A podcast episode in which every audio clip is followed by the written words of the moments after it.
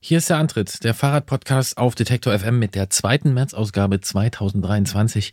Mein Name ist Gerolf Meyer. Ich bin Christian Bollert immer noch und grüße dich und euch. Guten Tag. Ich grüße auch dich und euch. Grüß Ja. dich, Christian. Hallo. Wie geht's Ihnen?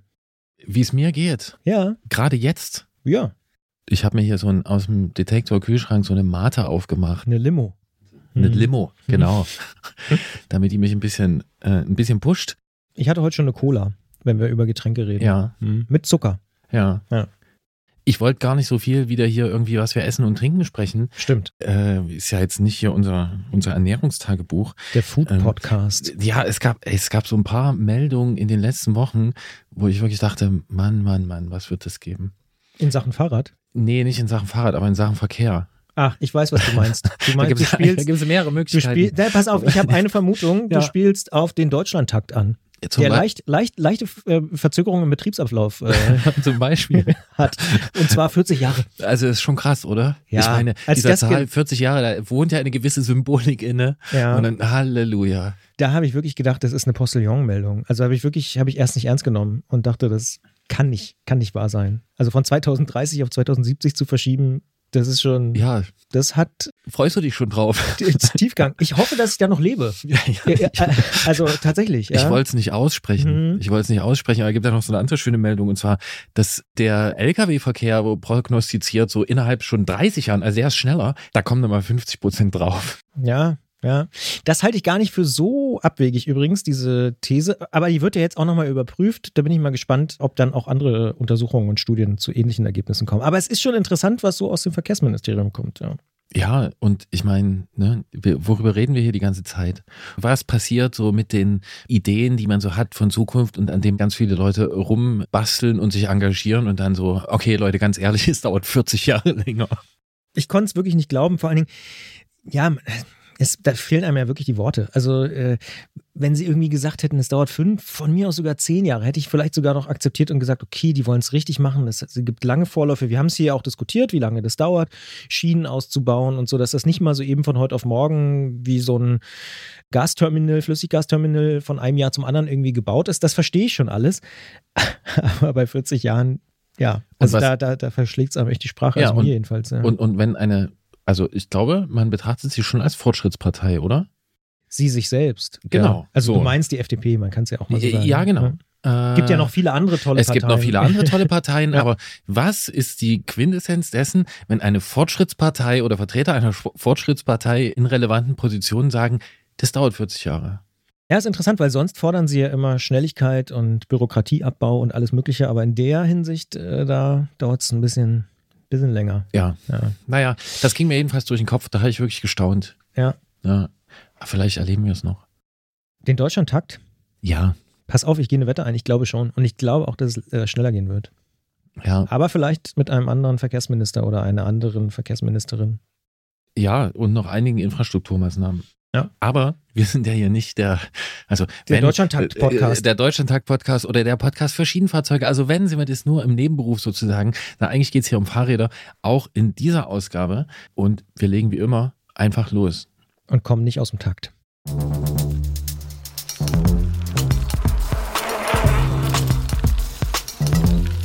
Antritt.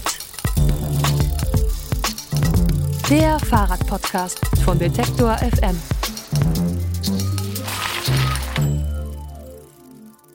Der Fahrradhersteller Canyon ist eine der Erfolgsgeschichten der deutschen Fahrradindustrie. Das darf man, glaube ich, so sagen. Die Firma aus Koblenz hat sich vom Anhängerverkauf zur global bekannten Marke entwickelt.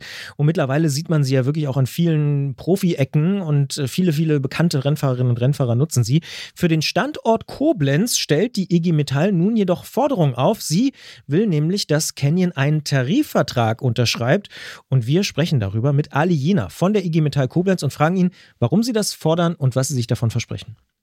Und mit Christiane Lang vom Bike Department Ost sprechen wir in Mein Fahrrad ist krank darüber, wie gut sich elektronische Schaltungen reparieren lassen, also was passiert, wenn ein elektronisch geschaltetes Fahrrad krank wird. Denn gerade am Renn- und Gravelbike gibt's immer mehr elektronische Schaltungen und da stellt sich die Frage, ob man ein Neurad lieber mit der klassischen oder der neuen Variante kaufen sollte. Michael steht zum Beispiel vor dieser Entscheidung und wir sprechen darüber.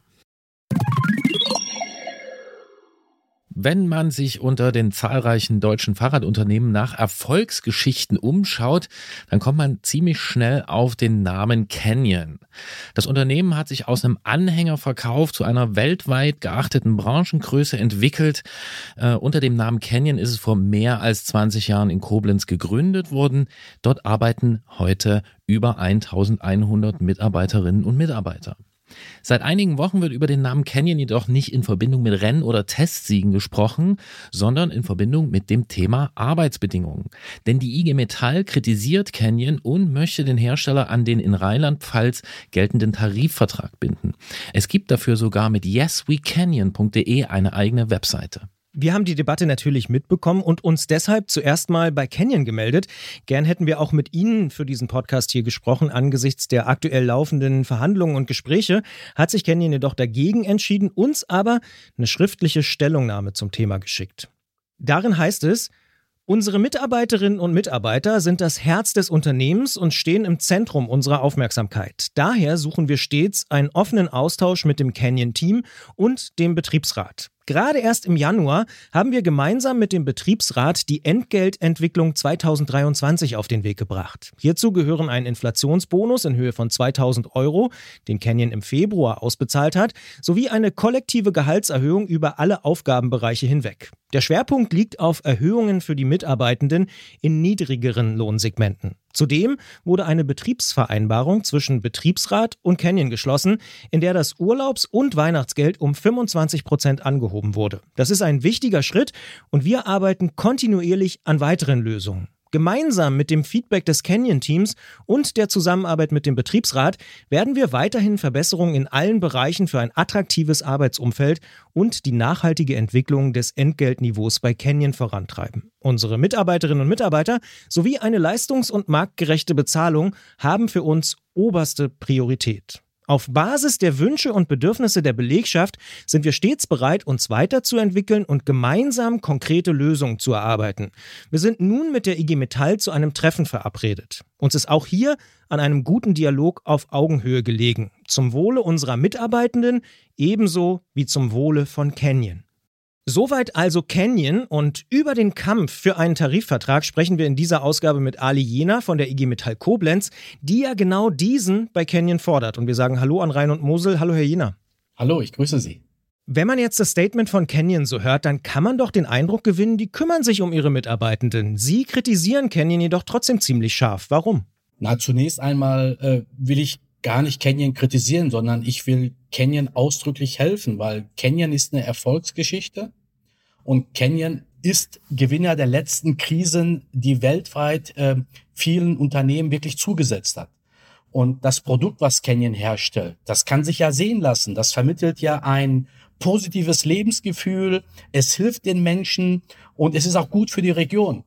Aber was Canyon braucht, ist, Canyon braucht mehr Attraktivität in Form von guten Entgelten und guten Arbeitsbedingungen. Und da wollen wir Canyon helfen.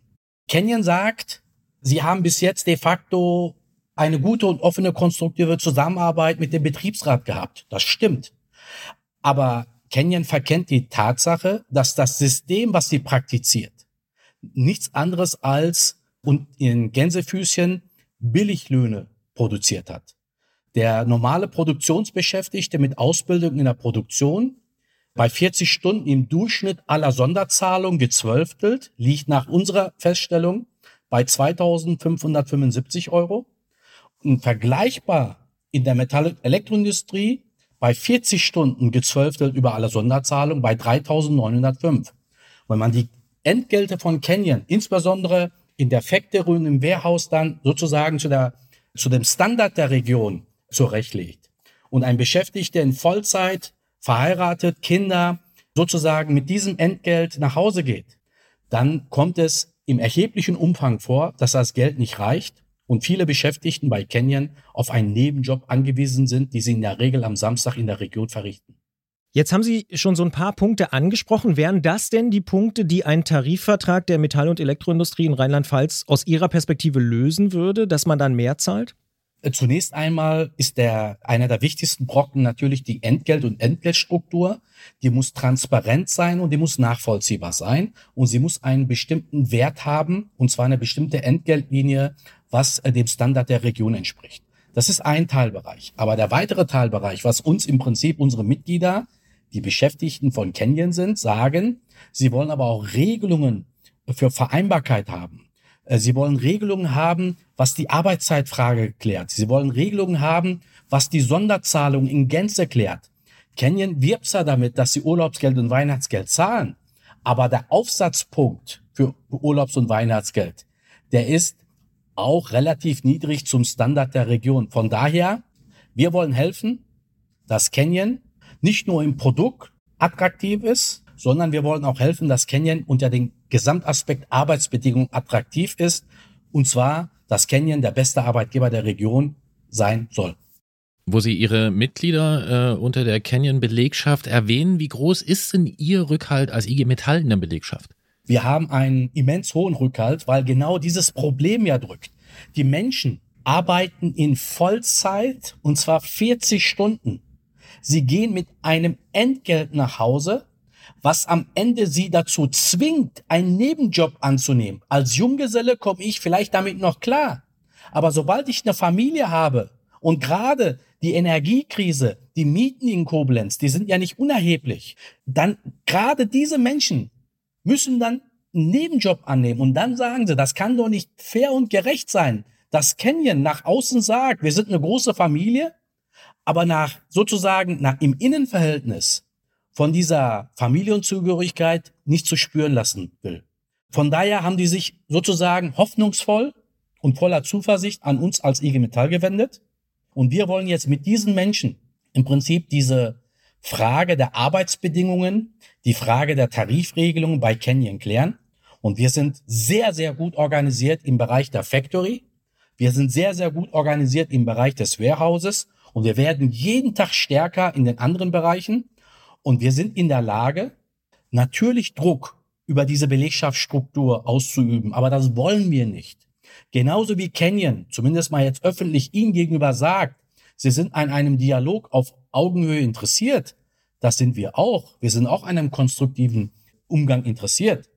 Aber am Ende muss es für die Beschäftigten bei Canyon und für die Region auch in der Entgeltstruktur was, was bei rumkommt. Und das, was rumkommen soll, haben wir Canyon schriftlich übermittelt. Das ist der Standard der Region.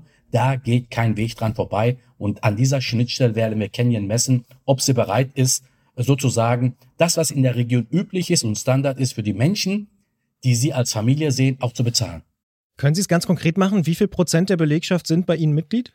Wir sind deutlich über 50 Prozent im Bereich der Factory und wir sind deutlich über 50 Prozent des Bereichs Warehouse und in den anderen Bereichen äh, kratzen wir Stück für Stück an diese 50 Prozent Marke und deswegen haben wir unsere Forderung zunächst auf Canyon äh, Factory und Warehouse sozusagen begrenzt und werden mit dem Arbeitgeber in diesen konstruktiven Gesprächen auf Augenhöhe, wie Kenny es jetzt skizziert, natürlich ausloten.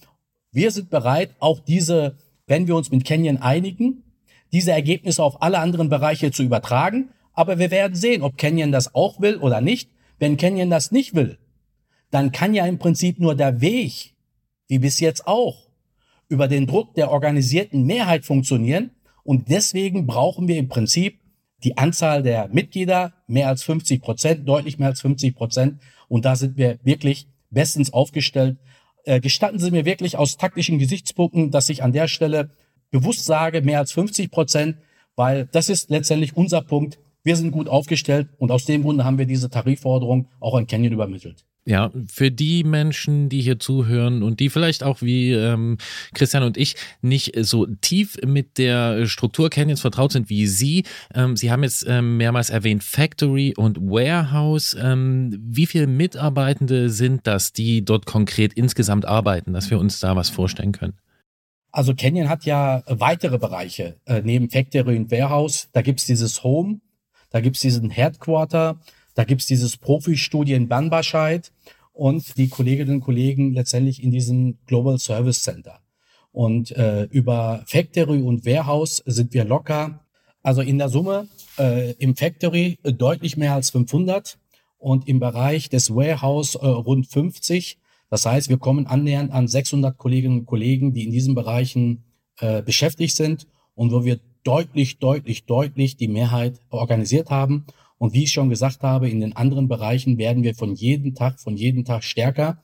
Und ich will ausdrücklich betonen, mir geht's nicht darum, dass ich Canyon äh, sozusagen in einer zugespitzten Situation zum Ergebnis bewege. Mir geht's schlichtweg darum, genauso wie Canyon das gesagt hat, Gespräche, konstruktiver Umgang auf Augenhöhe, äh, das Richtige und das Beste für die Beschäftigten zu erzeugen.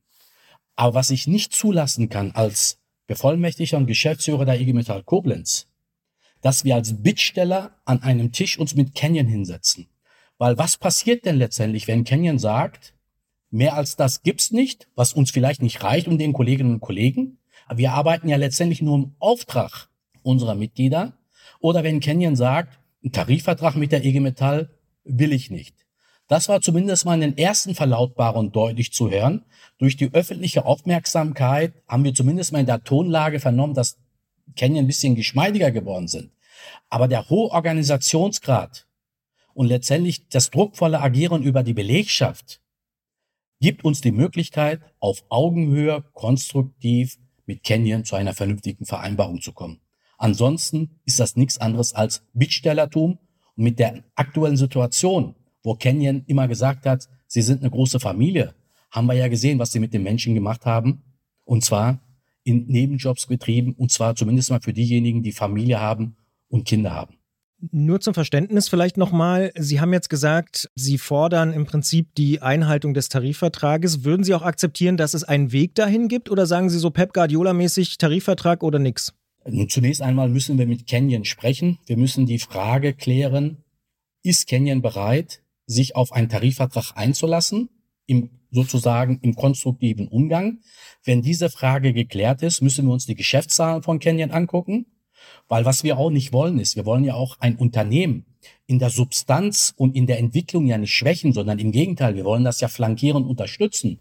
Und anhand dieser Mechanismen kann man sicherlich über vieles reden. Aber was wir mit unseren Daten, was wir ermittelt haben, ist, selbst wenn Canyon von heute auf morgen die Tarifentgelte, die in das äh, sozusagen in der Fläche als Standard üblich sind, zahlen würde und das Fahrrad nicht um ein Euro verteuern würde, würde sich letztendlich nur in der Gewinnmarge um maximal zwei Prozent nach unten sich korrigieren. Und Canyon liegt deutlich über ein EBIT von zehn Prozent, deutlich über zehn Prozent.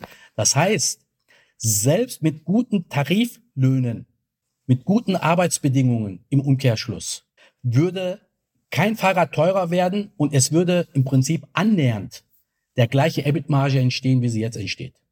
Sie haben mehrmals äh, Canyon-Mitarbeitende erwähnt, die neben der Vollzeitstelle noch einen Zweitjob äh, annehmen müssen, um über die Runden zu kommen, zum Beispiel mit ihrer Familie. Sind das Einzelfälle oder trifft man das öfter an bei Canyon? Nein, das ist die Krux bei der ganzen Sache, was Canyon völlig verkennt. Und das ist das emotionalisierste Thema überhaupt. Die Menschen sehen, es wird eine große heile Welt im Prinzip abgebildet, die aber im Umkehrschluss keine große heile Welt ist. Und nach unseren Feststellungen reden wir allein im Bereich der Factory, wo deutlich mehr als 500 Beschäftigte da sind, von ungefähr ein Drittel der Kolleginnen und Kollegen, die auf einen Nebenjob angewiesen sind, die einen Nebenjob machen müssen, damit sie über die Runden kommen. Und das muss Canyon sehen akzeptieren und mit uns gemeinsam an Lösungen arbeiten. Stichwort gemeinsame Lösung. Es gibt ja da einen Termin, der im Raum steht. Ne? Der 23. März, da soll es Sondierungsgespräche geben mit Canyon. Canyon sagt, sie würden gerne auf Augenhöhe mit Ihnen sprechen. Sie sagen, sie würden gerne mit, auf Augenhöhe mit Canyon sprechen. Äh, was erhoffen Sie sich konkret? Also an dem 23.3. in der Tat, das ist ein Sondierungsgespräch. Es ist, sind zunächst keine Tarifverhandlungen. Äh, wir müssen mit Canyon abklären, ob Canyon bereit ist, jetzt in offizielle, formelle Tarifverhandlungen einzutreten.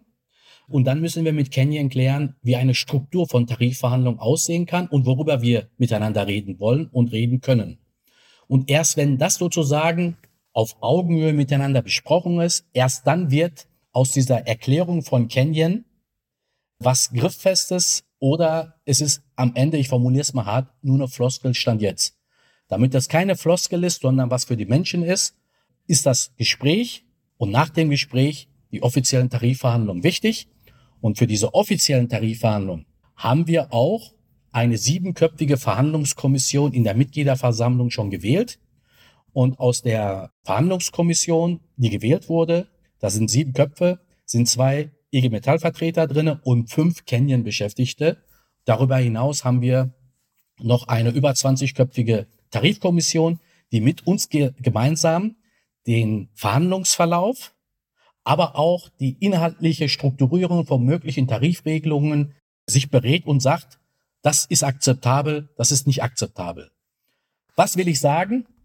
Wir verhandeln nicht ins Blaue hinein, sondern wir verhandeln anhand der Bedürfnisse unserer Kolleginnen und Kollegen bei Canyon und es läuft über eine totale Verankerungsstrategie im Kontext unserer Mitglieder bei Canyon. Was machen Sie, wenn Canyon nicht auf Ihre Forderungen eingeht? Ich drücke mich mal ein bisschen vielleicht naiv aus. Ich glaube das nicht und ich will es nicht glauben, weil was sagt Canyon? Canyon sagt, sie wollen uns jetzt auf Augenhöhe begegnen. Auf Augenhöhe begegnen heißt ja, sie wollen unsere Themen ernst nehmen und wollen ernsthaft an einer Lösung unserer Themen arbeiten. Unsere Themen als IG Metall sind die Themen der Beschäftigten. Und was das ist, habe ich deutlich erklärt. Es geht um im Prinzip den Standard der Region und der Standard der Region äh, kann und soll bei Canyon umgesetzt werden. Wenn aber Canyon jetzt sagt, wir tun so, als wenn wir eine Tarifvereinbarung mit ihnen machen wollen, äh, tatsächlich das bisherige System finden wir eigentlich besser und die IG Metall stört uns nur, dann werden wir uns natürlich mit unseren Mitgliedern bei Canyon beraten und werden dann in Abstimmung mit den Mitgliedern geeignete Maßnahmen abstimmen. Was nicht funktionieren wird, und das sage ich eindeutig, dass Canyon von sich aus willkürlich wie bisher Arbeitsbedingungen und Entgelte festsetzt. Es wird zukünftig nur mit der IG Metall funktionieren. Da geht kein Weg dran vorbei. Wenn man mal ein bisschen rauszoomt und auch das, was Sie gerade so sagen, kennt man eigentlich eher so von Arbeitskämpfen mit deutlich größeren Firmen, wie jetzt zum Beispiel Amazon. Da gibt es, glaube ich, deutschlandweit immer sehr viel Aufmerksamkeit für Gewerkschaftskämpfe gegen Amazon. Warum ist Canyon da so ein Ziel Ihrer Kampagne und ja auch dieser Webseite zum Beispiel, Yes We Canyon? Weil Canyon äh, mit mehr als 1100 Beschäftigten in der Region ein richtig großer Arbeitgeber ist, was im Prinzip die Lebensbedingungen der Menschen der Region nachhaltig beeinflusst. Es beeinflusst den regionalen Arbeitsmarkt mit der Entgeltstruktur nach unten. Und unsere Ziele als IG Metall, wir stehen ja ein für ein ähm, gutes Leben und für eine gute Arbeit. Und eine, ein gutes Leben ist schlichtweg mit einer guten Arbeit verbunden. Und die gute Arbeit gibt's nur mit guten Tarifverträgen. In diesem kausalen Zusammenhang wollen wir uns also äh, bei Canyon für gute Arbeits- und gute Lebensbedingungen einsetzen. Und das ist das Hauptmotiv, warum wir uns bei Canyon engagieren. Ein bedeutender Arbeitgeber, ein guter Arbeitgeber der Region, der das Potenzial hat, mit uns gemeinsam noch besser zu werden. Höre ich da einen kleinen Vorwurf auch raus, dass sozusagen in der Region man sich natürlich auch orientiert an Arbeitgebern wie Canyon und dann sagt, na, die zahlen ja auch nicht mehr? Nein, Canyon ist, ich sag mal, äh, in der Tarifstruktur ein Einzelfall und es soll auch nur ein Einzelfall sein und wir wollen Canyon sozusagen in diese Tarifstruktur überführen. Äh, vergleichbare Arbeitgeber in der Größenordnung, die zwar in einer anderen Branche sind, zahlen den Standard der Region, zahlen diese äh, Tarifentgelte, die wir vereinbaren. Und ich bin fest davon überzeugt, Canyon wird das auch tun. Die Frage wird nur sein, äh, braucht es Etappen, braucht es keine Etappen? All das muss in diesen Gesprächen offen und ehrlich, ohne Vorbehalte miteinander besprochen werden. Weil was, welche Zusage kann ich geben? Wir werden keine Vereinbarung machen, was an die wirtschaftliche Substanz und Belastungsfähigkeit des Unternehmens reingeht. Weil wir wollen, dass Canyon stark ist, stark bleibt und nach vorne hin auch gut wachsen kann unter den Arbeitgebern in Ihrer Region, um die Sie sich bisher gekümmert haben. Äh, ist es der erste Fahrradhersteller äh, Canyon oder gab es da schon andere Themen für Sie in dieser Branche? Äh, in dieser Branche, äh, ich sag mal, der Arbeitgeber in der Größenordnung in dem Fahrradsektor ist Canyon. Ansonsten haben wir keine, ich sag mal, es gibt hier und da kleinere, im Prinzip Fahrradhersteller, aber Canyon ist im Prinzip das Primus. Man muss sich das vorstellen.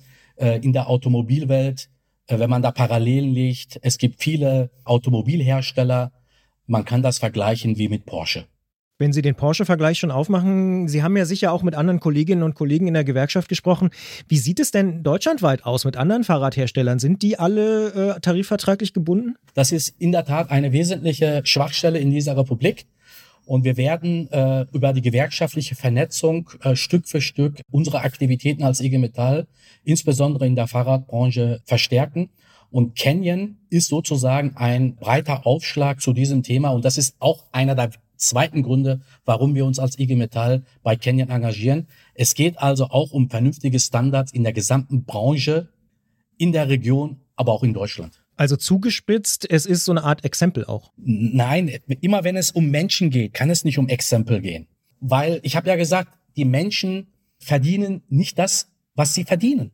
Die Menschen verdienen Entgelte bei Vollzeitarbeit, womit sie nicht über die Runden kommen. Das muss abgestellt werden.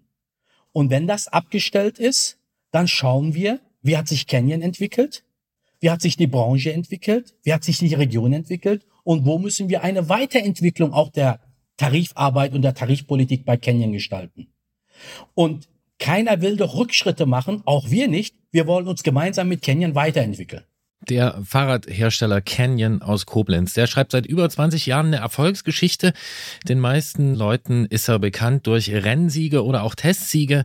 In den letzten Wochen ist er aber auch durch Arbeitsbedingungen in den Nachrichten beziehungsweise in den Meldungen, denn die IG Metall, die kritisiert Canyon und äh, möchte äh, Canyon auf den Weg zum Tarifvertrag bringen.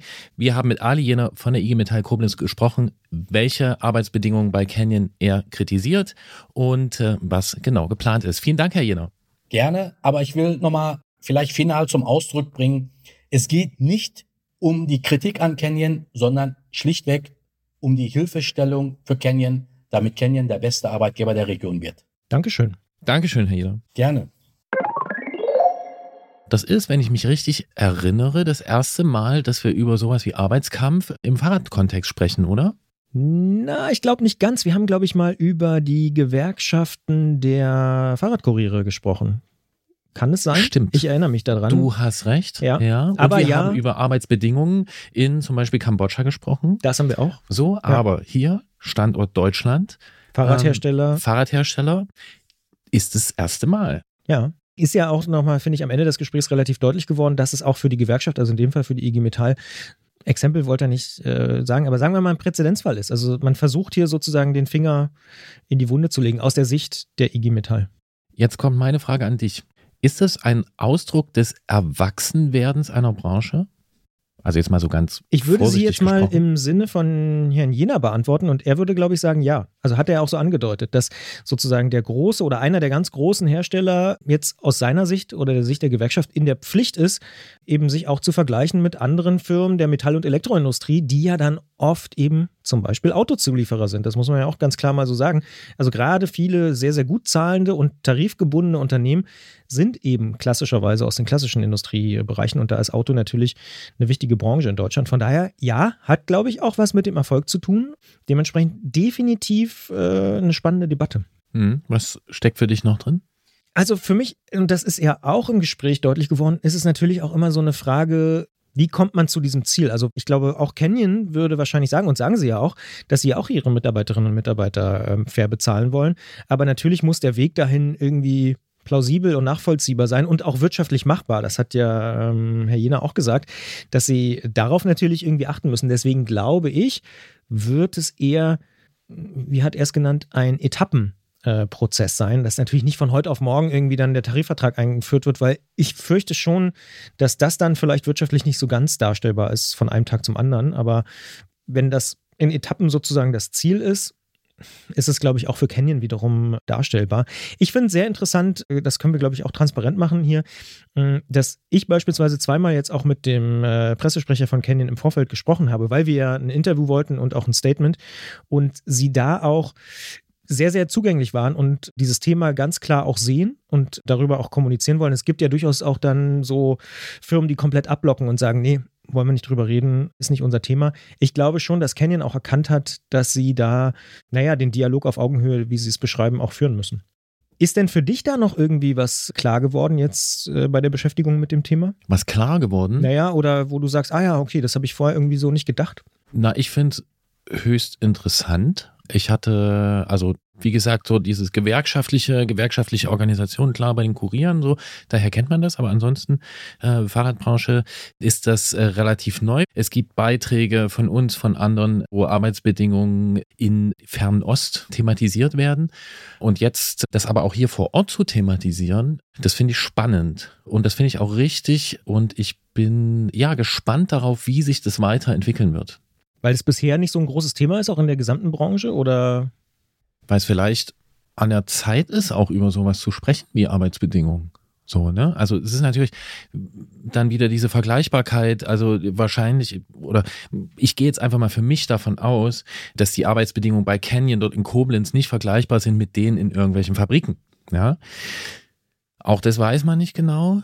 Und dann ist es so eine Frage der Gewichtung, wie man das einordnet. Da bin ich für mich äh, noch nicht so klar. Deswegen finde ich es einfach gut, dass auch wir die Möglichkeit haben, das Thema an verschiedenen äh, Stellen zu beleuchten, von äh, verschiedenen Ebenen äh, draufzuschauen. Du meinst Und jetzt Fabriken in Asien zum Beispiel, oder? Zum Beispiel Fabriken in Asien. Mhm. Äh, wahrscheinlich muss man da auch gar nicht so weit wegschauen. Osteuropa. Und wahrscheinlich muss man da auch gar nicht so weit wegschauen wie Osteuropa. Also da Also du meinst auch in Deutschland.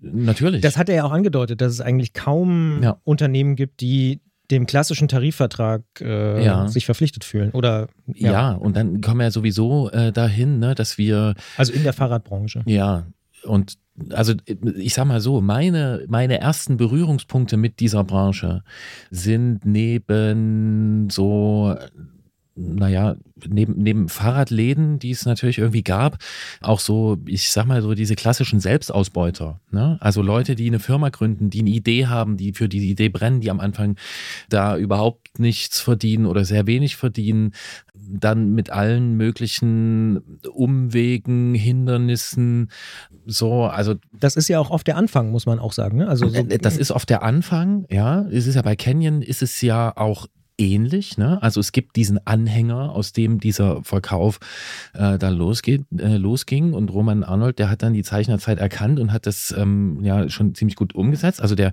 der Gründer der Firma. Aber ich finde es interessant, deswegen habe ich auch dir die Frage gestellt nach diesem Erwachsenwerden. Ne? Weil es gibt oft diesen Ausgangspunkt dieser selbstausbeuterischen und dann, ja, was macht der Selbstausbeuter, wenn er seinen ersten Angestellten hat oder seine erste Angestellte? So, wird die dann auch ausgebeutet und wie ist es eigentlich mit den Arbeitsbedingungen? Und ja, nee, einfach sich darum zu kümmern, das zu thematisieren, finde ich richtig, weil ich glaube, es ist unterbelichtet.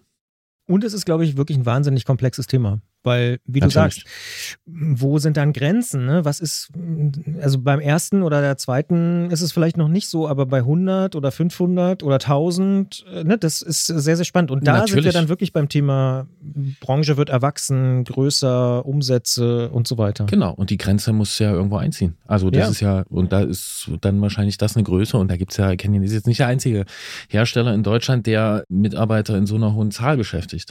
Ich Also- denke mal, verrückte These, es wird nicht das letzte Mal gewesen sein, dass wir über dieses Thema reden.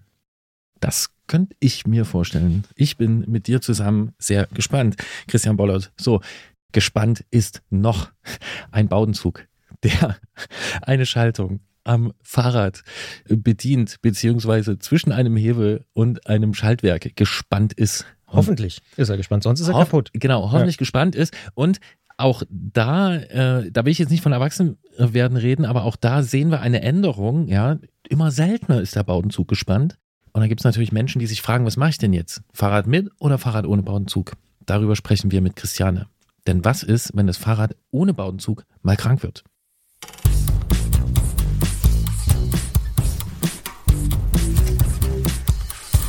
Mein Fahrrad ist krank.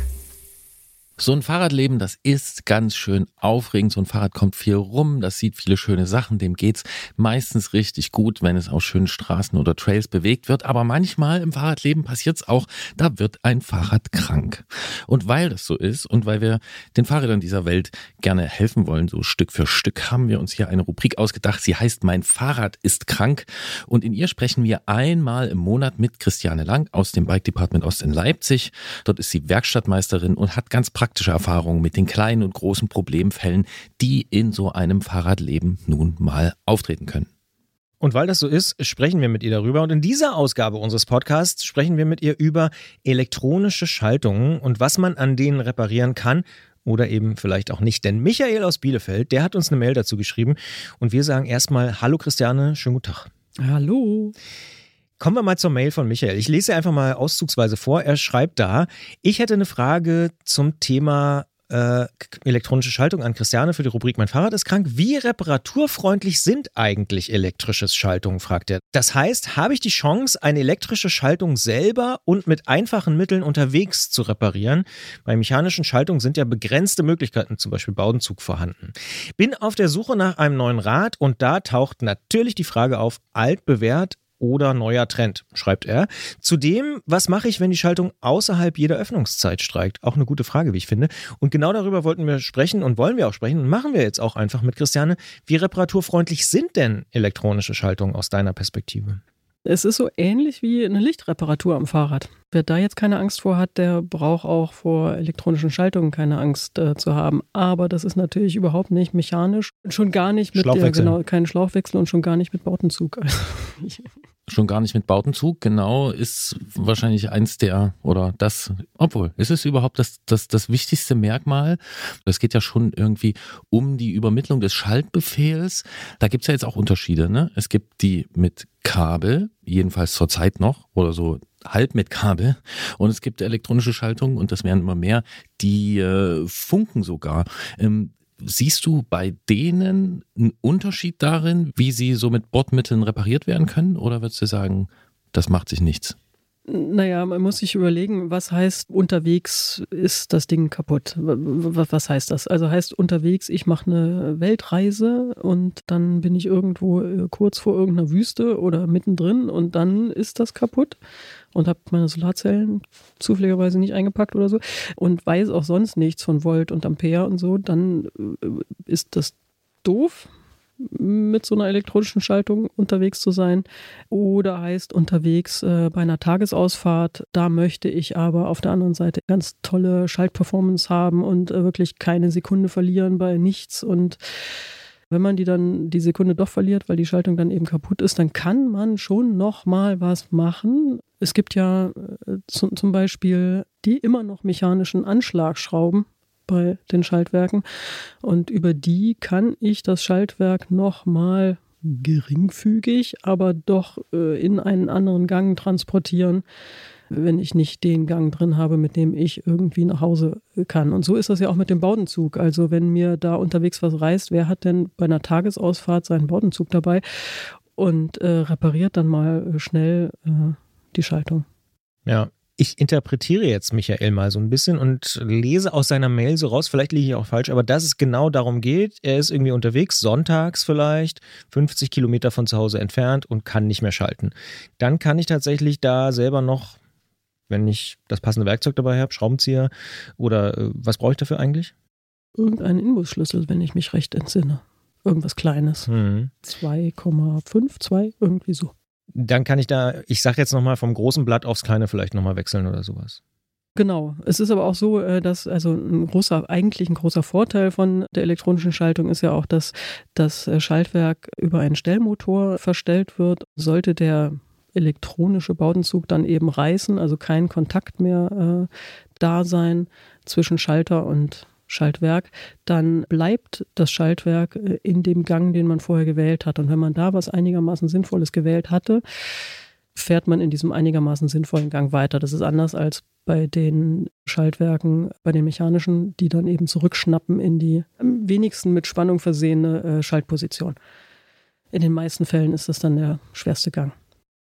Ich habe mir gerade die Frage gestellt, ausgehend von der mechanischen Schaltung, so wie wir sie kennen, also mit Baudenzug, wann ich wirklich irgendwie unterwegs an diese Schaltung ran muss und wie sich das dann verhält bei einer elektronischen Schaltung. Also ran müssen im Sinne von, ich muss da irgendwas nachjustieren, irgendwas, irgendwas tun, irgendwas wieder instand setzen in irgendeiner Art und Weise. Und das eine, ne, das Nachjustieren, das kennt man vielleicht, man ist länger unterwegs, Temperaturunterschiede oder sonst irgendwas und auf einmal schaltet es nicht mehr so gut. Da muss ich bei der mechanischen Schaltung dann irgendwie nachstellen. Wenn ich es richtig verstehe, ist es ja so, dass das bei der elektronischen Schaltung nicht der Fall ist, weil die sich nicht verstellt, oder?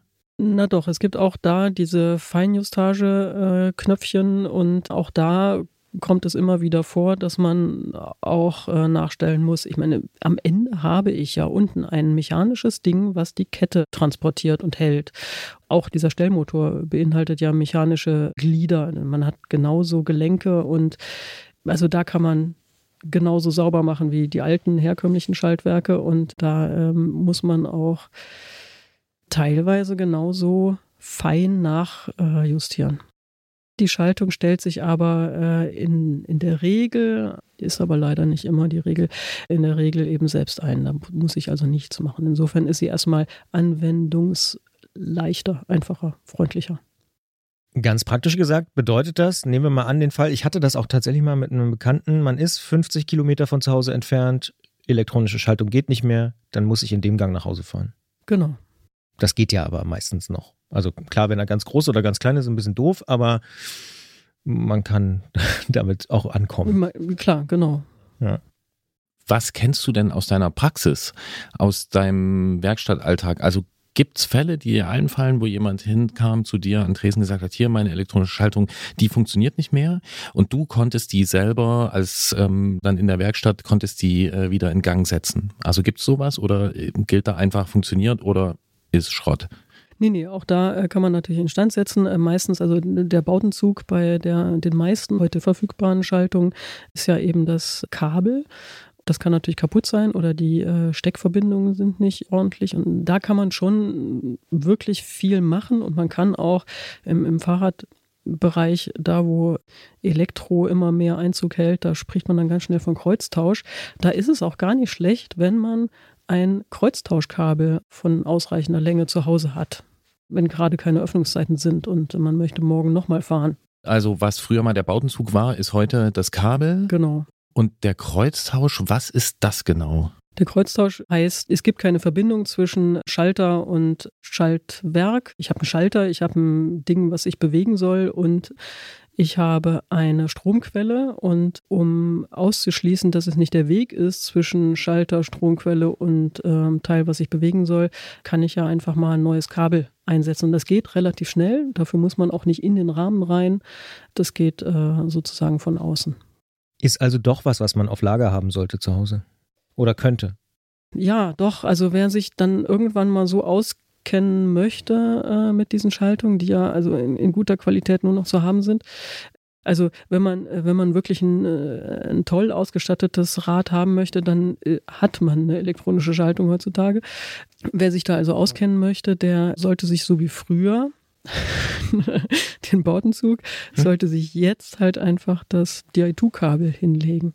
Wenn es eine von Shimano ist, ne, wenn wir über DI2 sprechen, oder eine EPS von Campagnolo. Bei SRAM ähm, haben wir ja gar kein Kabel mehr, aber vielleicht können wir die Frage auch ein bisschen umdrehen. Kannst du eine Aussage dazu treffen, was öfter kaputt geht, was anfälliger ist, eine mechanische oder eine elektronische Schaltung? Nein, also wir haben natürlich viel häufiger mit äh, mechanischen Schalt Defekten zu tun. Das liegt aber ganz einfach daran, dass es noch viel mehr mechanische Schaltungen gibt in der Welt da draußen.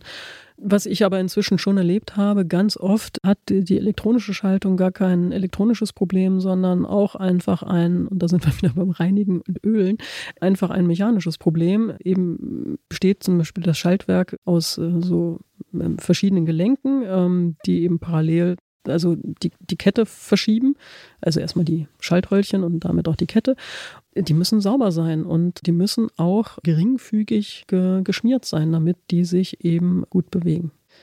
Und damit haben wir die meisten Fälle nicht gut funktionierender Schaltungen wieder hinbekommen.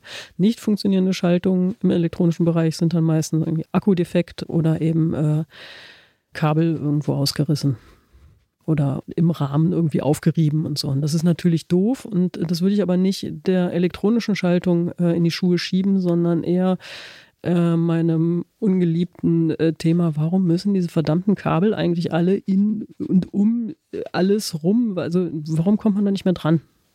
Ja. Und ähm, Kreuztausch heißt dann eben auch, ich kann ja einfach mal eine Wäscheleine legen, sozusagen von vorne nach hinten und dann gucken, ob es irgendwo im Rahmen aufgerieben ist. Hatten wir natürlich schon häufig, aber auch in verlegte Züge, also alte Bautenzüge haben, haben ja das gleiche Problem. Also da sieht man ja auch nicht, wo, wo an welcher Stelle jetzt eigentlich das äh, Problem liegt. Finde ich schon mal einen ganz guten, ich sag mal, Gesamtüberblick, was da so bei euch in der Werkstatt landet. Wenn ich das jetzt verkürze, ist es so, die allermeisten Fälle sind eigentlich wegen, ich sag's mal, mangelnder Pflege. Könnte ich das dann reparieren, wenn ich unterwegs bin? Dass ich sage, jetzt putze ich da mal ein bisschen drüber mit dem Tuch oder so? Ne, das taucht ja nicht plötzlich unterwegs auf, sondern das taucht eher so peu à peu auf und dann fährt man mit äh, Freunden und die sagen, Mann, äh, jetzt hast du schon das teure Zeugs da und dann jetzt rappelt da die Schaltung die ganze oder die Kette da die ganze Zeit. Muss das denn so? Und dann äh, denkt man selber so, ach ja, stimmt, das bin ja ich und äh, ja, und so richtig toll. Und dann kann man da mit der richtigen Pflege und so. Wir wollten, glaube ich, dieses Jahr nicht so viel über Pflege reden, oder? Auch über Pflege kann man immer reden, finde ich. es scheint weiter, es scheint weiter ein Thema zu sein. Ja, also mit den altbekannten Mitteln, Ballistol, nicht zu viel, ganz vorsichtig, weil Bremsscheibe auch gleich in der Nähe und so. Nicht zu hoher Wasserdruck. Mein Lieblingsding ist inzwischen Druckluft an der Stelle.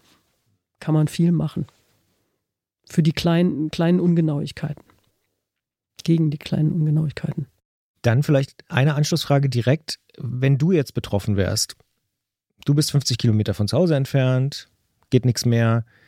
Wann würdest du es selber machen? Gut, jetzt bist du natürlich die Expertin, aber wann würdest du sonst sagen, ich warte, ich lasse mich abholen, äh, das mache ich nicht mehr und ich gebe es irgendwie zum Profi oder zur Fachfrau in die Werkstatt?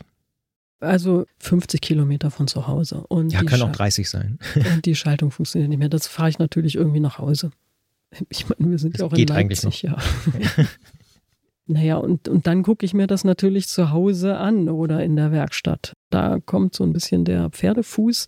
Natürlich ist es sehr viel, ähm, also man kann ja viel über Apps und äh, Handy und so steuern, aber das ist schon komfortabler, was dann die Werkstätten oder wir an, an Bordmitteln im Laden haben. Also da würde ich dann auch nicht zu Hause in der Garage, sondern da würde ich dann in die Werkstatt einen Computer hochfahren. Und das Diagnosetool anschließen. Das Diagnosetool anschließen. Aber wenn gar nichts mehr geht, dann hilft mir kein Diagnosetool.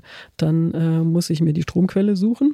Das heißt, Verständnisfrage, es gibt tatsächlich mittlerweile bei Fahrradläden auch sowas, wie man es aus den Autowerkstätten kennt, so Diagnosetools, die man dann anschließt und dann. Ja, ja, ganz genau so. Sagen die einem Fehlercode und zack. Äh, genau, aber nicht zack. Ja, ja zack, äh, stellt man sich immer vor. Ja, das stellt man sich vor. Das, äh, auch wir haben das gedacht am Anfang. Und inzwischen, ich habe mit Autos jetzt nicht so viel zu tun, aber äh, da habe ich tatsächlich äh, meinen Bruder mal erlebt, wie er mit seinem Auto und dann stand ich daneben und klappte dieser Automechaniker so seinen Laptop auf und meinte, das gucken wir uns mal an. Und dann, ja, die, äh, was war denn das eigentlich? Irgendwie der automatische Kofferraumdeckel oder irgendwie, das ging halt nicht. Und dann, ja, der geht nicht. Und sagt auch das, das Diagnosetool. das sagt auch das Diagnosetool, das ist wunderbar. Und äh, das hatte ich allerdings, das wussten wir vorher schon. Und so ist das eben auch mit unseren Diagnosetools. Kreuztausch ist äh, so. Da sind wir wieder. Raus. Wenn der, ich habe vier Teile, einen Schalter, eine Stromquelle, Kabel dazwischen und ein Teil, was ich bewegen soll. Und die äh, muss ich nacheinander austauschen. Was ist am meisten kaputt? Akku alle, also Stromquelle oder Kabel habe ich äh, in der letzten, meistens steckt ja der, der Akku in der, in der Sattelstütze. Habe ich in der letzten Zeit ähm, das Fahrrad verliehen gehabt oder habe den, den Sattel mal draußen gehabt, dann ist da vielleicht ein Kabel gezogen oder beschädigt. Und dann gucke ich mir halt diese Stellen an und sehe, aha, oder eben, oh nee, ich muss weiter rein. Da vom, bei, bei der Suche vom, vom leicht zugänglichen zum immer schwerer zugänglichen Punkt suchen. Und an der Stelle finde ich, ist es dann tatsächlich wie Lichtreparatur früher. Jetzt überlege ich trotzdem ganz praktisch. Also Michael schreibt uns jetzt 2023, er möchte ein neues Fahrrad kaufen mit elektronischer Schaltung. Das wird zu mindestens 95-prozentiger Wahrscheinlichkeit wird das irgendwie eine Funkschaltung haben. Also entweder eine SRAM-Gruppe oder eine Shimano-Schaltung, die jetzt auch aktuell immer Funkübertragung hat. Ne? Bei Shimano ist dann nur noch Obenwerfer so vorhanden ist und das Schaltwerk mit der Sattelstütze bzw. mit dem Akku in der Sattelstütze verbunden. So, jetzt ist ja eigentlich seine Frage, er ist unterwegs, ich nehme an, nicht auf Reisen, sondern auf einer Tagestour und er fragt, was kann ich da unterwegs machen? Unser Tipp wäre jetzt, nach dem, was wir besprochen haben, habe ein anderes Kabel dabei für einen Kreuztausch. Nein, nein, das ist für, für zu Hause. Okay. Das weil, ist für zu Hause genau, hinterher. Weil ich mir jetzt eben überlege. Wenn, wenn die Läden zu haben, das war ja auch die Frage. Ne? Genau, ja. Weil eigentlich müssten wir ihm ja sagen, er könnte natürlich so ein Kabel dabei haben. Ne? Also wenn, wenn er unterwegs ist, aber dann müsste er Sattelstütze rausnehmen, Kabel anschließen, gucken. Wenn er Glück hat, funktioniert's. Hat er aber das Problem, dass er weiß, dass sein Fehler dort liegt kriegt die Sattelstütze nicht wieder rein, weil er steckt das neue Kabel drin, was außenrum geht. Heißt, eigentlich müssen wir ihm sagen, auf deiner Tour mit den 50 Kilometer weg von zu Hause und es versagt da was, da kannst du dann in dem Moment eigentlich nicht viel machen. Das ist wahrscheinlich wie, wenn dein Bautenzug reist und du hast keinen neuen Bautenzug mit. Also Genau. irgendeinen Gang einstellen und nach Hause rollen. Genau, und den Gang kann man eben nochmal geringfügig ändern. Ich habe es eigentlich selber noch gar nicht ausprobiert, aber vielleicht kann man auch nicht geringfügig, sondern viel stärker ändern über die Anschlagschrauben am Schaltwerk. Ja, da kann man nochmal ein bisschen drehen. Oder man fährt halt die dicken Beine nach Hause irgendwie. Ja. Für zu Hause ist es dann aber ganz, äh, ganz wertvoll, äh, selber auch so ein bisschen sein, das Zeugs, mit dem man unterwegs ist, eben zu kennen. Und dafür ist so ein Kabel äh, ganz, ganz sinnvoll zum Kreuztausch. Jetzt kann ich mich erinnern, als die ersten elektrischen Schaltungen eingeführt wurden oder elektronischen, ich weiß gar nicht, sag mal eigentlich elektrisch, elektronisch, ich glaube elektronisch ist besser, Elektronisch, ist, ist mhm. mehr. Als die eingeführt wurden, vor allen Dingen im Mountainbike-Bereich, dann hieß es, die haben so eine Art, ich weiß nicht, ob man das Kupplung nannte oder so, also die haben so einen Crash-Modus, dass du, wenn du drauf stürzt, sich das entkoppelt vom Motor, das Schaltwerk einfach nach innen, das Parallelogramm sich bewegt äh, und man das wieder in diesen Modus zurückbringt. Und dann könnte ich jetzt ja die Frage stellen, ähm, Quasi Werkseinstellung. ja, äh, und es entkoppelt sich von dem Motor, um den Motor zu schützen und alles, was da irgendwie so dran ist, ein Kleinteil. Du willst mich jetzt nicht fragen, ob man dann besser mal gegentritt, oder? Nee, das will ich dich nicht fragen. Aber äh, ich wollte nur die Überlegung im Raum stellen, sind die Dinger, kann, kann man das sagen oder ist das zu weit gesprochen, zu weit gefragt, wenn man sagt, sind die Dinger, diese elektronischen Schaltwerke, die sich entkoppeln, sind die am Ende etwas stutzfreundlicher, weil sie sich eben mechanisch entkoppeln? Auf jeden Fall. Weil es geht ja hier um seine Entscheidung, ne? mechanisch oder elektronisch. Dann könnte man sagen, okay, die sind an sich theoretisch sturzfreundlicher. Ach so, als, als mechanischer. Ja. Als klassisch mechanische. Naja, wenn man nichts, wenn man seine Finger nicht schmutzig machen möchte, das ist so ein bisschen, Du willst dich nicht entscheiden. ich, ich kann mich nicht entscheiden, weil, also, man muss ja so fragen, wofür sind diese elektronischen Schaltungen eigentlich da? Um wirklich den, den letzten äh, menschlichen Fehler des äh, Schaltfehlverhaltens auszuschalten und, äh, und da das letzte Fitzel rauszuholen. Jetzt mal im Ernst. Also, ich habe mir letztens einstecken müssen, ich sei so ein bisschen äh, Konservativ. konservativ und gegen neue Entwicklungen und so ein Kram. Nein, das ist schon total cool. Aber ich lasse das doch die Tour de France-Fahrer lieber erstmal, solange es noch alles andere gibt, was ich dann eben gut auch unterwegs und so. Deswegen wäre dein Tipp, weil die Frage stellt er ja, altbewährt oder neuer Trend. Du würdest schon eher sagen, lieber altbewährt. Na, jetzt geht's ja kaum noch anders. Es gibt ja, äh, was, was soll er sich dann holen? Mechanische 105, wenn er 12-fach fahren will, oder noch irgendwie Camper ganz oben ins Regal gegriffen, wenn es aktuelle Gruppen sein soll. Wenn es geht, noch abwarten, wäre meine Devise. Also, wenn das Alte noch geht, dann wartet noch einen Moment ab, was da, gra- was da alles noch kommt. Und auch von wegen Kabel oder kabellos. Es ist so, dass ich, ich weiß noch, als die ersten Fahrradcomputer, die kabellosen Fahrradcomputer aufkamen, die haben überhaupt nicht Das war die Hölle. Das war die absolute Hölle. Ich kenne immer noch Kollegen, die, also nicht bei uns. Nein, ich äh, kenne immer noch Kollegen, die, die hassen diese Dinger, äh, weil sie denken, die funktionieren nicht, aber die funktionieren super jetzt. Äh, die braucht Aber die ersten- heutzutage braucht man natürlich kein Mensch mehr, aber ja, ja. äh, aber äh, wer, ähm, meistens fahren das ja dann Kinder an ihren Kinderrädern für die ersten paar Kilometer zur Schule und so, die funktionieren einwandfrei, wirklich. Und da einfach noch einen Ticken abwarten. Da würde ich gerne ein bisschen die Klammer aufmachen, auch wenn es die Gefahr birgt, dass wir ein bisschen abkommen vom Thema, aber das ist vielleicht nicht schlecht. Wäre das ein genereller Tipp? Weil ich höre das in vielen Gesprächen jetzt im Antritt raus, jetzt gerade mal noch ein halbes Jahr die Füße stillhalten, weil abwarten, wie sich so die Situation entwickelt. Jetzt gerade nicht vorschnell irgendwas machen oder ist das, würdest du so weit auch nicht gehen? Na, also ob das, äh, wie das mit dem halben Jahr ist, da habt ihr natürlich die besseren Connections. Kann auch ein Jahr Ähm, sein oder zwei, aber. ja, das, ja. das müsst ihr wissen. Also ich, ich höre da was raus irgendwie. Soll, nee, ja. Die Reise ist noch nicht zu Ende gereist mit der Elektronik und mal schauen. Also ich würde mir jetzt kein äh, mechanisches Rennrad kaufen. Also würde ich jetzt nicht machen. Aber ich würde mir auch nicht unbedingt, wenn ich ein gut funktionierendes mechanisches habe, würde ich auch nicht jetzt sofort zugreifen.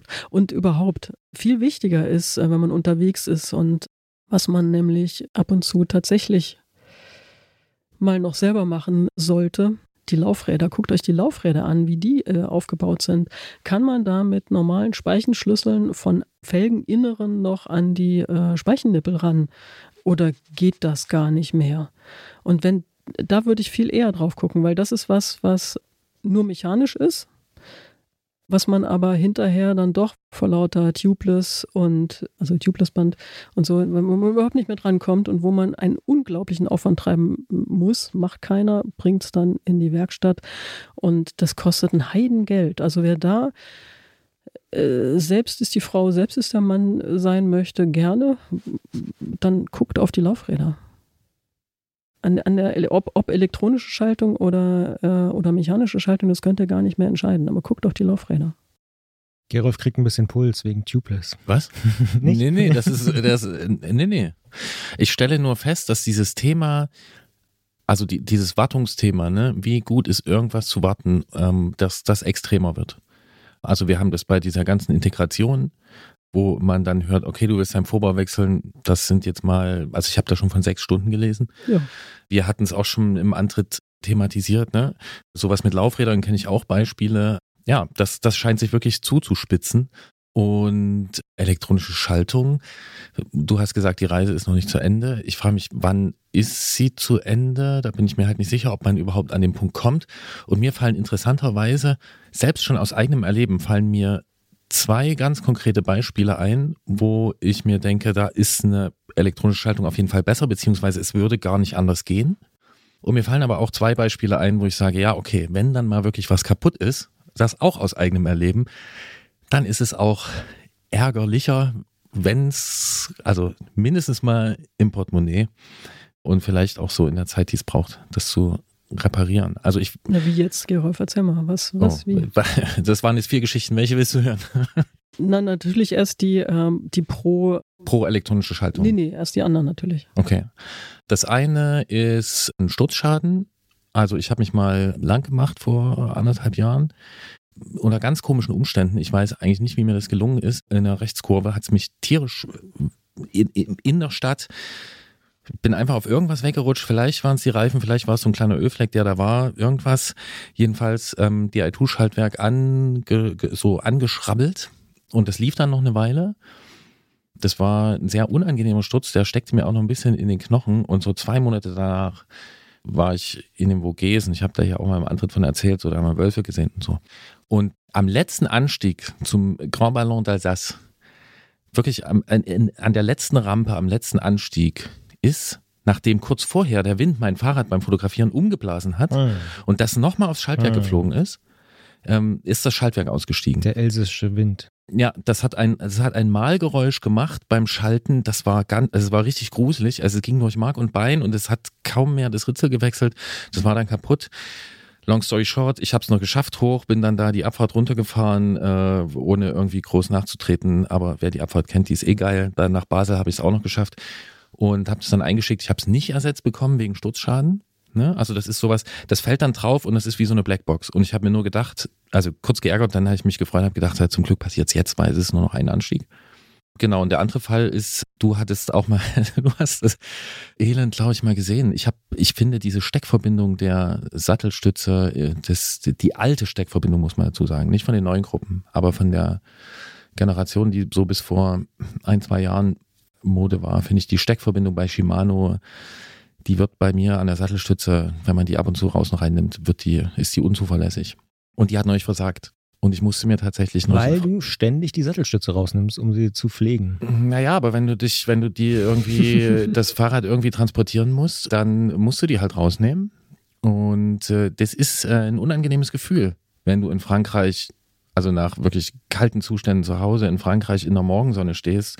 Es ist so unangenehm. zusammenbauen willst. Dann mit dem- und, und dann Mit irgendwie dem Café so, Jungs, und dem Croissant, fangen- ich Ja, kann wir mir machen jetzt, vorstellen. wir machen jetzt Ja, hier ja. die, die kleine Einführungstour und dann so, scheiße, was ist denn hier los?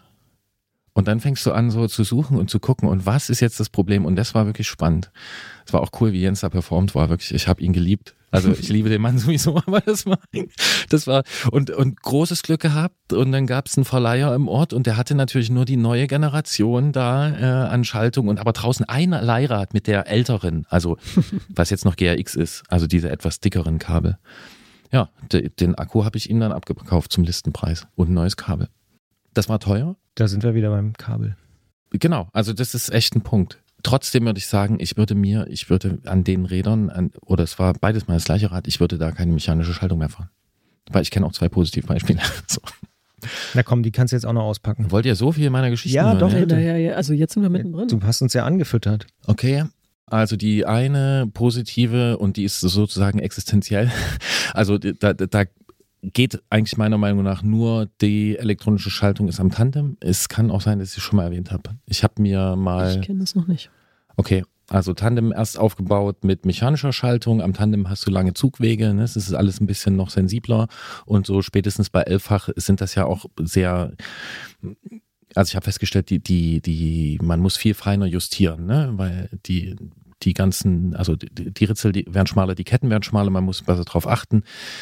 Wir sind mit dem Tandem Rennen gefahren, ein Schlammrennen, dabei hat es auf den Umwerfer richtig ordentlich Schlamm draufgeladen. Dann habe ich versucht, Umwerfer zu schalten. Das ging immer knetschiger, sage ich mal. Und Ist ja auch ein Fachbegriff, knetschig. Ja. absolut. Mhm. So, und eine Tour später kamen mir halt aus dem Umwerferhebel kamen mir halt so ein paar Plastikteile entgegen. Dann habe ich mir gedacht, okay, Tandemlast plus dieser Schlamm plus der lange Zugweg, der das alles ein bisschen unpräzise macht, das geht einfach nicht mehr. Deswegen habe ich die ganze Fuhre auf die i2 umgebaut. Also es ist wie Tag und Nacht und funktioniert immer.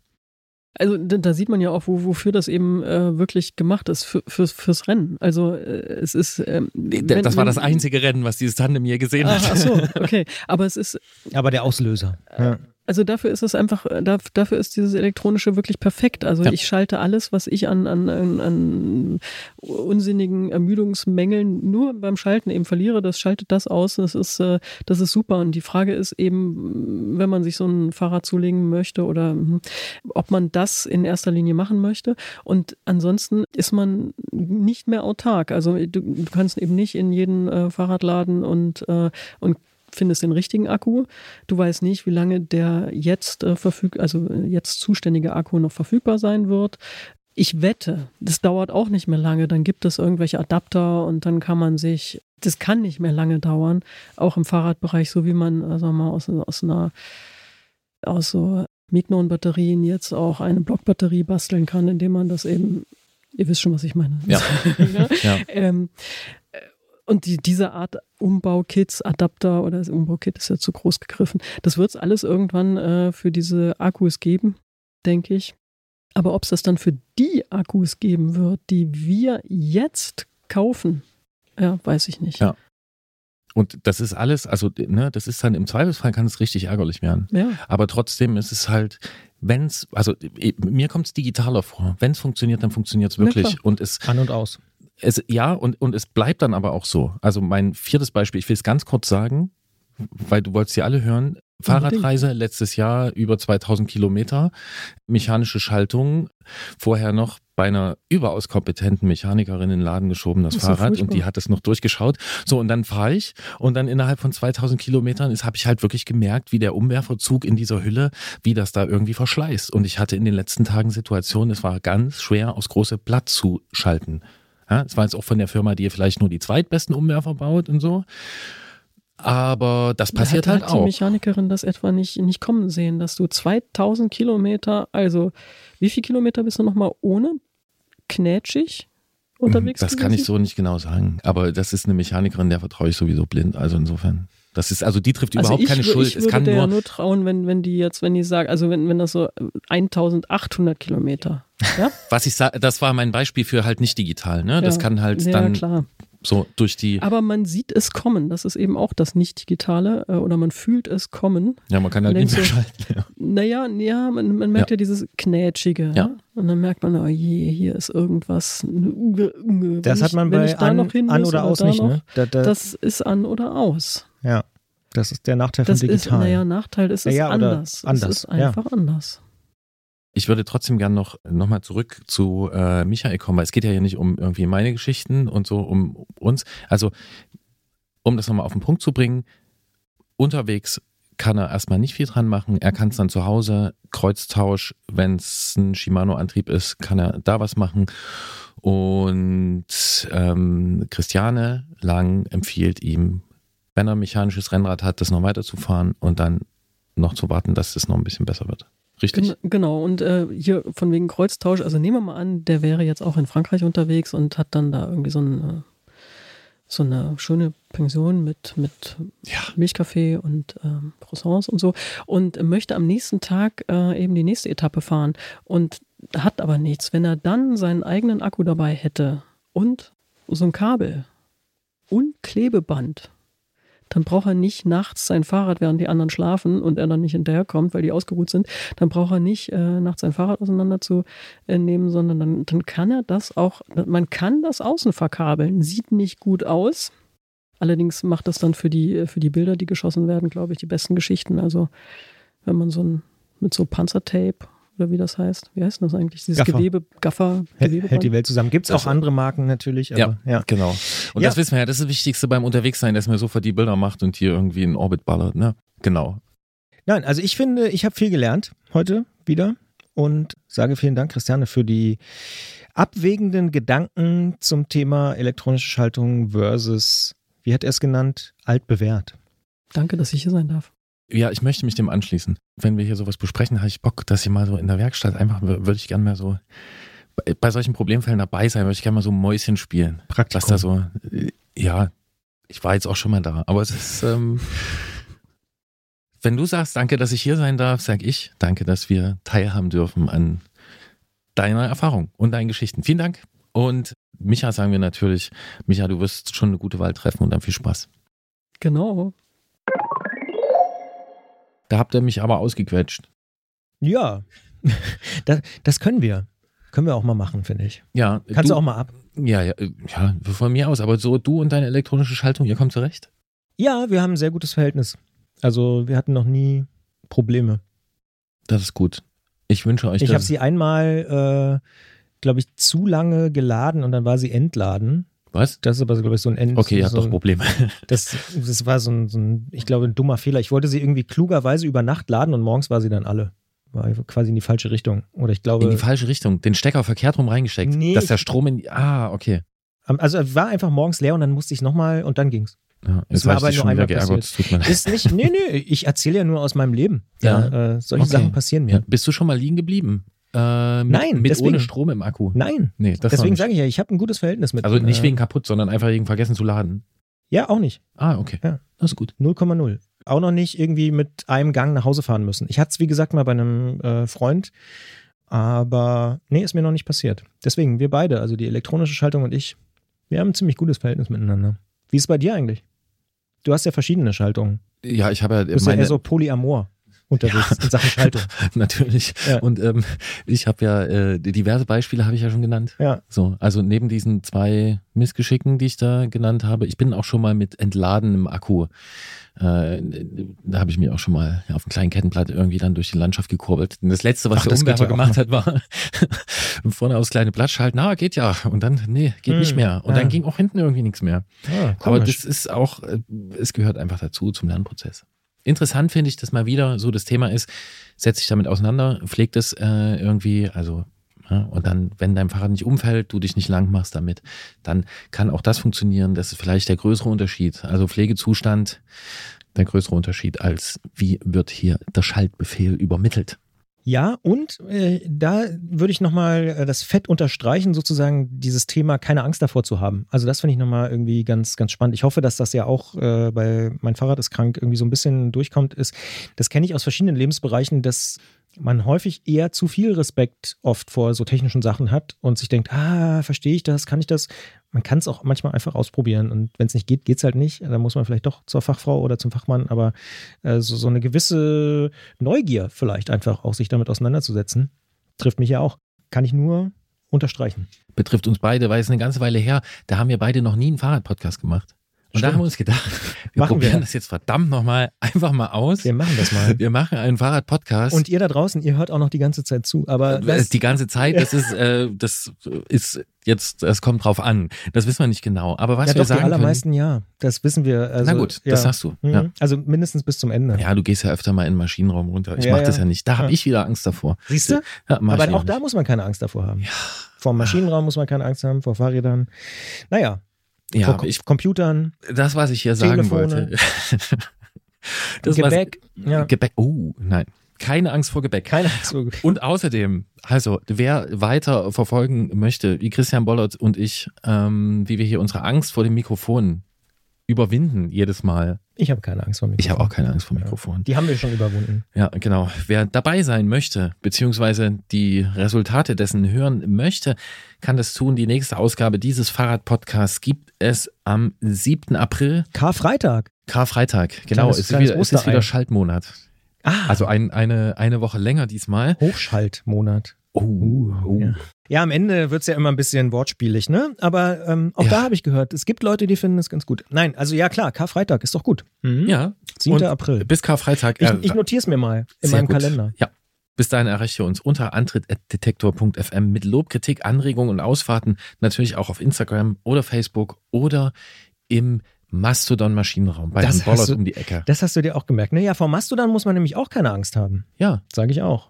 Ja. Wie performt Mastodon eigentlich? Mein Eindruck ist, also ich bin so, ich bin bitter Leser. Ja, ich nehme da nur, also wie sag mal, als Konsument teil quasi. Mhm. Ja. Passiv. Äh, pa äh, genau, passiv. Ab und zu.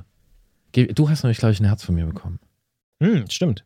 Ich weiß nicht mehr genau bei was, aber doch, ah, ich weiß bei was. Genau. Sag. Ja, na, du bist auf so einer Veranstaltung. Wo bist du? Ach. Du, bist irgendwo Speaker, sagt in man. glaub Prag. Deswegen habe ich von dir ein Herz bekommen. Ja, weil ich in Prag bin, bei den Radio Days demnächst. In Prag sogar? Ja. Das habe ich gar nicht gecheckt. Ach, du hast nicht gecheckt, dass ich in Prag bin. Das gibt's oh, doch nicht. da muss ich, ah, da muss ich ja aber fragen, wie kommst denn du nach Prag? Äh, mit der Bahn wahrscheinlich. Cool. Ja. Super. Es gibt sogar jemanden, der fährt von Leipzig mit dem Fahrrad hin. Habe ich auch schon überlegt, aber es dauert dann halt doch Ist auch cool, aber Prag, äh, Eurocity, Ich hoffe. ja, geht, ein Ja. Speisewagen. Genau. Solange die noch, ah, wobei, Muss ich umsteigen und so. Aber ja, ja. Gehen Speisewagen, solange die noch fahren, die sind gut. Und ähm, genau, das habe ich geliked. Ich wollte eigentlich sagen, ähm, Mastodon ist nur meine Außenwahrnehmung, ist ein bisschen eingeschlafen. Also vor einer Weile hat man so, als Herr Musk so freigedreht hat, also nicht, dass er das nicht machen würde, aber so besonders freigedreht hat, da hatte man so das Gefühl, es ist jetzt so eine, so, so eine Welle. Da gehen jetzt einige Leute zu Mastodon, ist, ist ein bisschen ruhiger geworden um das Thema, oder? Kann es sein? Das hast du ganz gut beobachtet, Gerolf, würde ich sagen. Also ich habe auch das Gefühl, es gab so einen, so einen richtigen Hype, so Ende letzten Jahres. Ähm, da haben wir auch als Detektor FM sehr, sehr viele Followerinnen und Follower bei Mastodon gewonnen. Jetzt gerade pendelt es sich, glaube ich, auf so einem normalen Niveau ein. Ist trotzdem aus meiner Sicht eine sehr, sehr spannende Plattform, gerade weil sie dezentral ist. Wir haben zum Beispiel auch eine eigene Instanz gegründet als Detektor FM, was, äh, glaube ich, sinnvoll ist. Alle, die sich bei Mastodon auskennen, äh, wissen, was das bedeutet. Und ich finde es nach wie vor einen sehr schönen dezentralen Ansatz für einen Kurznachrichtendienst, wie er beispielsweise auch Twitter ist und so. Also das ist schon irgendwie gut, Mastodon, aber ich gebe dir recht, äh, es gibt gerade nicht so ein Momentum. Aber ich bin mir ziemlich Oh. sicher, dass es bald das nächste geben wird. Das nächste Mastodon-Momentum? Ja. Momentum oder das? Ich glaube, dass es langfristig wirklich eine äh, Plattform sein kann, die sich auch auf breiterer Basis durchsetzt. Du Schauen mal. weil es mit Twitter weiter den Bach runtergeht, sozusagen? Ja, wahrscheinlich. Oder sagen wir mal, weil Twitter vielleicht noch weiter Elon Muskisiert wird und äh, so. Ja. Also ich, das heißt ja nicht unbedingt übrigens, dass Twitter den Bach runtergeht, Ja. sondern, ne? Genau. Genau. Alles, was ich, damit so zusammenhängt. alles, was damit zusammenhängt. Ganz kurz ist mir noch eingefallen, Clubhouse. Clubhouse ist, ist äh, also, Tot. oder? Ja. Das finde ich ist das Extrembeispiel als steiler, steiler Hype. Plötzlich äh, irgendwie, äh, es müssen ganz viele Menschen da sein und es ist, Ist vielleicht die einzige Prognose, wo ich mal komplett richtig gelegen habe. Habe ich von Anfang an gesagt, dass das nichts wird. das ist die einzige. Ja. Dann, das glaube ich dir nicht. Aber es ist eine, sagen wir mal eine der Prognosen, wo ich Ja. äh, mal, mal recht hatte. Ja, nee, Twitter Spaces zum Beispiel funktioniert erstaunlich gut. Da gibt es immer noch so Audioräume, die auch äh, viele Menschen nutzen. Aber Clubhouse ist, glaube ich, wirklich tot. Kann man, kann man glaube ich, so sagen. Ja, auch alles, was dann so die anderen gemacht haben, Facebook, Spotify und so, die haben auch alle versucht, so Audioräume. Das Einzige, was halbwegs funktioniert aus meiner persönlichen Wahrnehmung, ist tatsächlich Twitter Spaces. Da sehe ich immer mal Leute, die da wirklich irgendwie so in Austausch gehen. Und die Grundfunktion an sich ist ja auch spannend, aber dafür brauchst du halt nicht eine eigene App, ne? so wie Clubhouse. Das ist einfach, glaube ich, das war wirklich im wahrsten Sinne des Wortes ein Hype. Willst du noch kurz verraten, was du da in Prag machst genau? Ich bin dort, das spielt eigentlich wirklich kaum eine große Rolle. Ich bin dort bei den Radio Days Europe. Das ist sowas wie die europäischen Radio Radiotage. Radiotage. Groß, großartige Übersetzung hier von mir an dieser Stelle. Ähm, und äh, bin dort auf einem Panel mit der Chefin von, ich glaube, äh, Radio France und anderen Leuten und rede über Podcasts und Radio. Also ähm, das, was ich sonst, wenn ich nicht den Antritt moderiere, äh, sowieso den ganzen Tag mache und womit ich mich die ganze Zeit beschäftige. Okay. Dann, falls es das geben wird, verbreite bitte einen Link dazu. Das ist die eine Aufgabe, die du hast. Ja. Ja? Und äh, die andere Aufgabe, die du hast, ist, benenne einen Song, der nach dieser unserer kleinen Unterhaltung gespielt wird. Dem komme ich äh, unverzüglich nach. Und zwar wird dieser Song heißen Impurities. Und Fans von Alo Parks wissen wahrscheinlich schon Bescheid. Ist ein neuer Song. Ich finde Alo Parks sowieso eine großartige Künstlerin. Ähm, neuer Song draußen läuft auch bei Detektor FM. Super Song, super Künstlerin. Alo Parks, Impurities. In diesem Sinne, macht's gut. Kommt gut durch den März. Gute Fahrt. Ich bin gespannt auf den Song und auf alles andere auch. Ciao. Tschüss.